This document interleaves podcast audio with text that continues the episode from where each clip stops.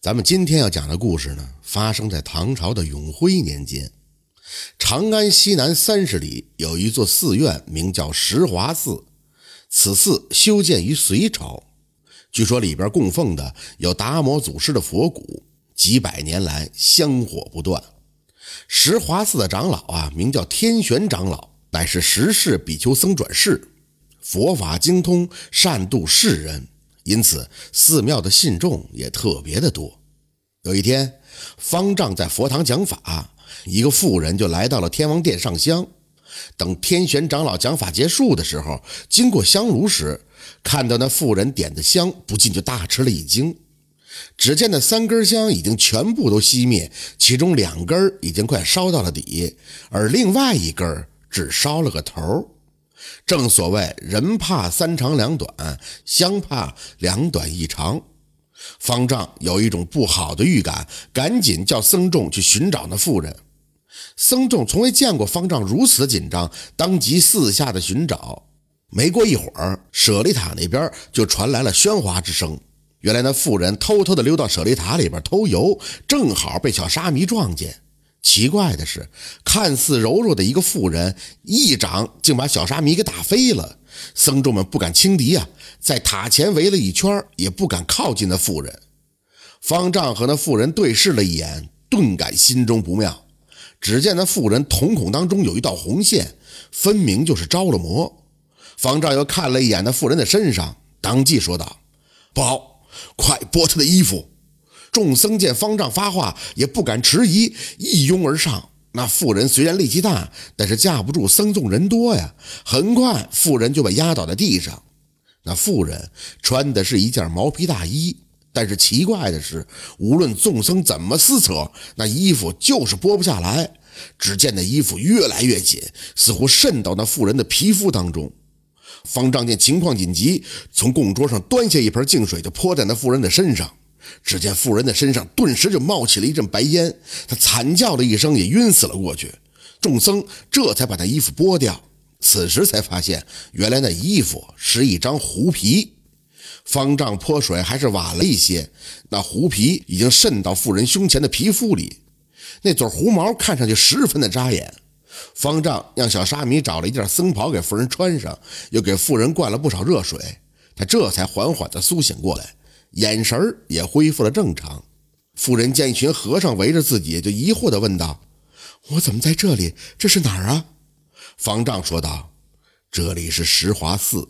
方才我见你烧香两短一长，就猜测你招惹了什么邪祟。后来你血贯瞳人，发现你身上所穿的衣服煞气逼人，这才命人将你的衣服剥下。不过还是晚了一步。”那邪祟的毛皮已渗入你的皮肤，倘若能够除掉这邪祟，或许你还有救啊！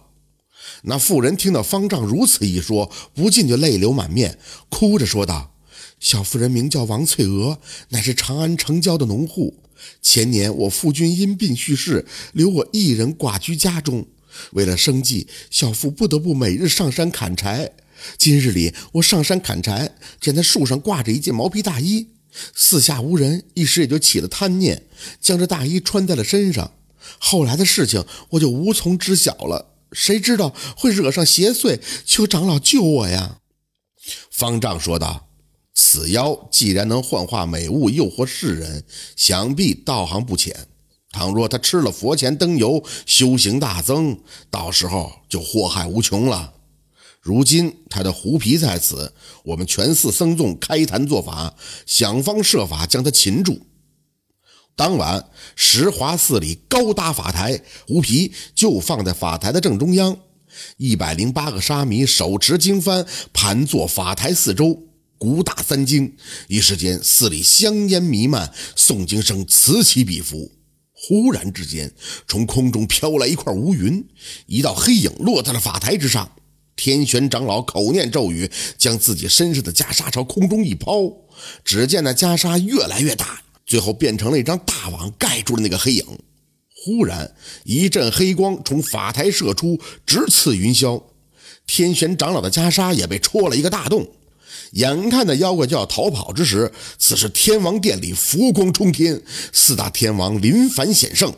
只一个照面，便把那妖怪打死，现出了原形。众人上前一看，原来是一只秃毛的老狐狸。这只狐妖可并不简单，它本和苏妲己一母所生。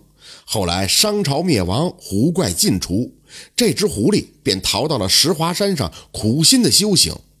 不过最后，因为他自己的贪心，最终还是死在了四大天王的手中。狐妖被消灭，寡妇王翠娥也因此得了救。王翠娥临别之前，方丈嘱咐道：“恶是心中想，倘若你常怀善念，多做善事，那胸前的狐毛自会脱落。”王翠娥也一一记在心上。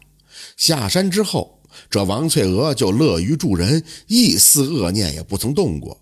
不但那胸前的狐毛脱落，容貌也年轻了许多。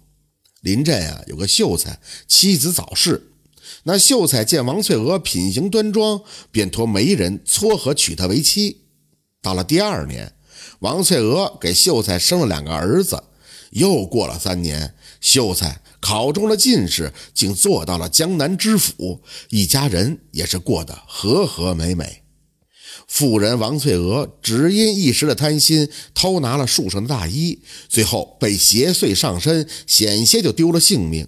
千百年来，得小便宜吃大亏的事情屡见不鲜。不是自己的东西，真的不能拿；不劳而获的东西，也不能要啊。有时候飞来的横财，便是横祸。有时候你看到的一块美味的馅饼，可能就是别人精心设计的陷阱。所以在此奉劝朋友们，保持清醒，保持理智，美好的生活还要靠我们双手创造。这就是毛皮大衣的故事。感谢您的收听，喜欢听白好故事更加精彩。